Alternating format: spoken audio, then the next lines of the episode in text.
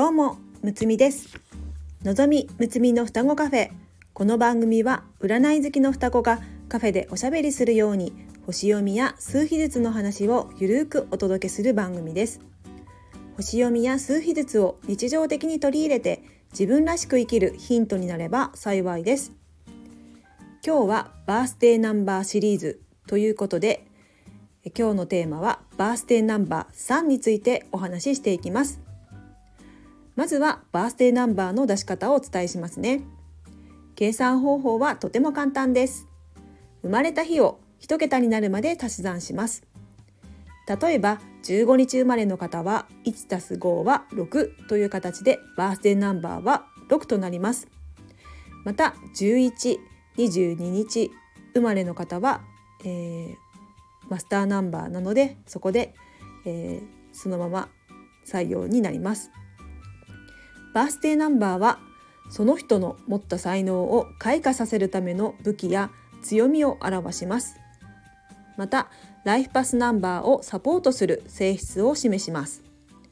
ライフパスナンバーは思考やその人の価値観を表すナンバーですが例えば思考がごちゃごちゃして悩んでしまっている時このバースデーナンバーを意識すると人生を歩む上で助けとなります。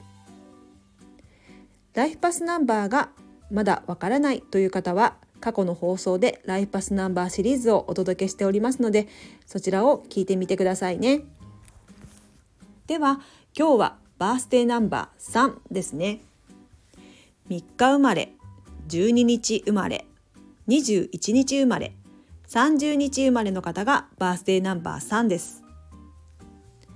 バースデーナンバー3の強みは楽観性です。目標を達成するには着実に土台を積み重ねていくといくことも大切ですが、そればかりで成功するとは限りません。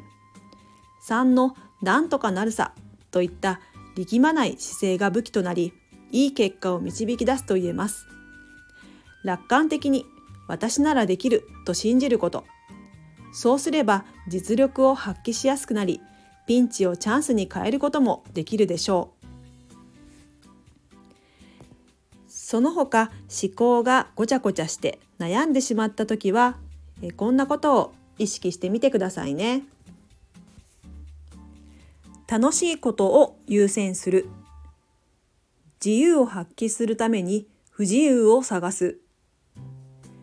自分の持つ制限を破壊する。考えない。変化を起こす。まとめようとしない。想像を膨らます伝える自己表現するこんな3のエネルギーを意識してみてくださいねでは今日はここまで。この番組ではお悩みレターを募集しております。